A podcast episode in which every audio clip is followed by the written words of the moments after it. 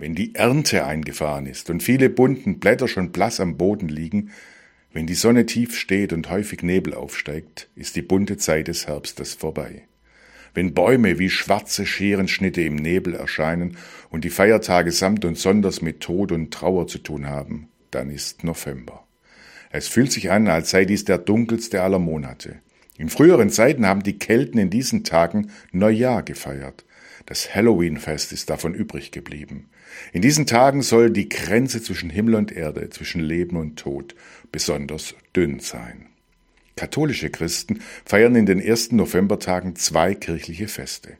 Gestern war Allerheiligen, heute ist Allerseelen. Das Doppelfest ist vermutlich im zehnten Jahrhundert an die Stelle des alten keltischen Festes getreten.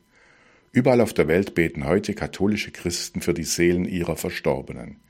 Ich habe Schwierigkeiten mit der altertümlichen Idee, dass wir Tote aus dem Fegefeuer herausbeten sollen oder können. Das ist auch der Grund, warum die evangelische Kirche das Fest nicht begeht. Trotzdem glaube ich fest daran, dass die, die wir vermissen, bei Gott lebendig sind.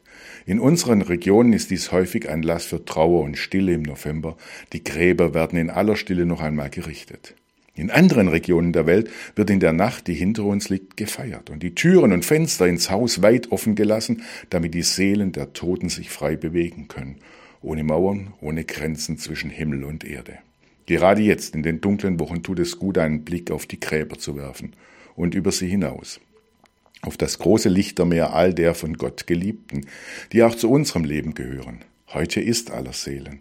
Für viele sicher ein normaler Tag. Ich nutze ihn, um bei den Erinnerungsfotos meiner Lieben eine Kerze aufzustellen, meint Pastor Christoph Vetter aus Erzen.